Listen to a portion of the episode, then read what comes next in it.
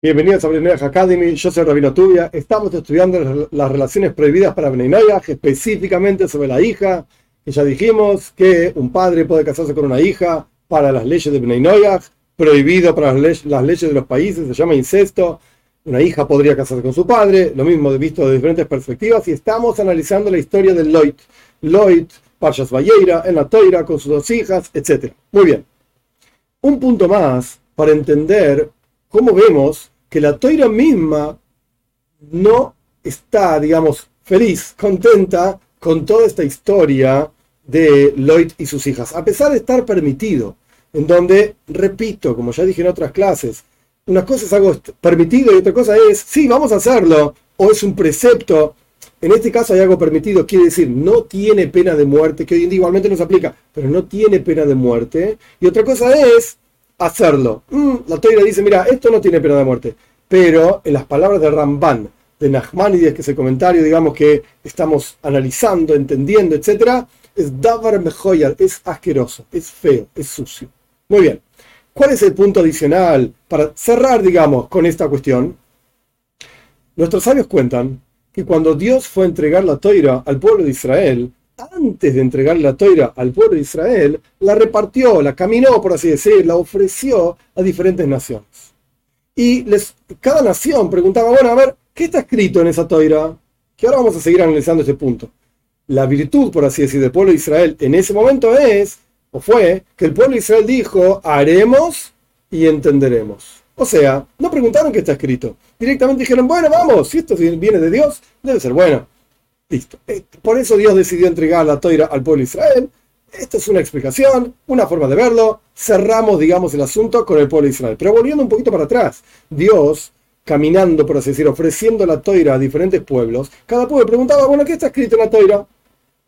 Por ejemplo, el pueblo de Edom, que corresponde con lo que sería espiritualmente hablando, Roma, no la ciudad de Roma, no hay nada malo con los romanos, pobre gente, que hagan lo que quieran y lo que puedan. El punto es que representaba a Esav, Edom, el hermano de, de, Jacob, etc.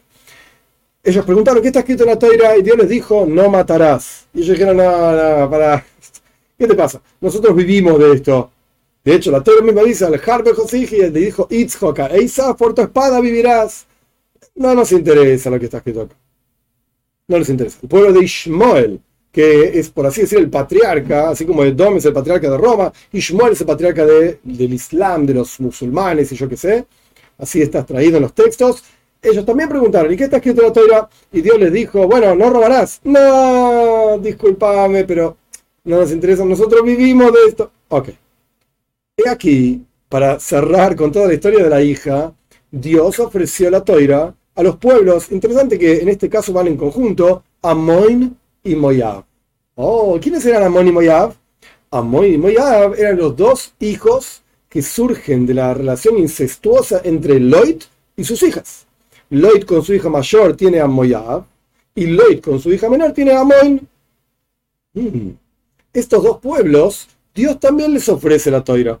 ¿Y qué dicen estos pueblos? Eh, ¿Qué está escrito en la toira? En la toira está escrito, no podés tener intimidad con la esposa de otro se llama adulterio. Y ellos dijeron, no, no, no, no, no. Nosotros provenimos de esta cuestión de adulterio, incesto, promiscuidad. Nosotros nacimos de esto. Entonces esta toira no es para nosotros. Surge de esta explicación de nuestros sabios que incluso para Amoin y Moab, ellos reconocían que provenían de un lugar que no corresponde, lo llama en el lenguaje literalmente de la Torah es niuf. Niuf es promiscuidad, perversidad, eh, adulterio, todo este tipo de cuestiones. Ellos mismos reconocían esta cuestión como algo negativo. Incluso los pueblos que surgieron de ahí también lo veían como algo negativo. Entonces, para cerrar toda esta historia de la hija, a pesar de que es algo permitido que un padre esté con su hija para las leyes de Bnei Noyaj, prohibidísimo para las leyes de los países, se llama incesto y está mal. Pero la toira no va a aplicar pena de muerte sobre un hombre que hace esto con su hija. Y no estoy hablando de violaciones. Dios libre y guarde.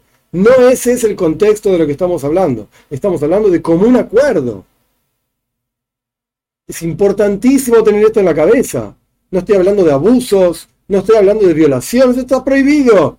Y si van a decir, ¿de dónde lo sacó el rabino que está prohibido? Miremos también en Parshas Vaishlach, en la Toira, ¿qué le pasó a Dina, la hija de Jacob?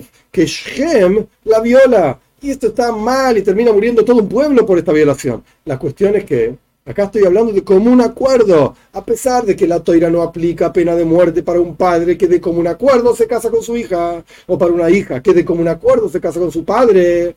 Pero en las palabras de Nachmanides, Davar Mejoyar es algo desagradable, es algo que no corresponde y ni que hablar las leyes de los países, por así decir, que no necesariamente fueron escritas por judíos, ni para judíos, todo lo contrario, las leyes de los países también consideran el incesto algo inadecuado. Entonces, a pesar de que está permitido por la toira y no hay pena de muerte, no es algo que una persona debería hacer.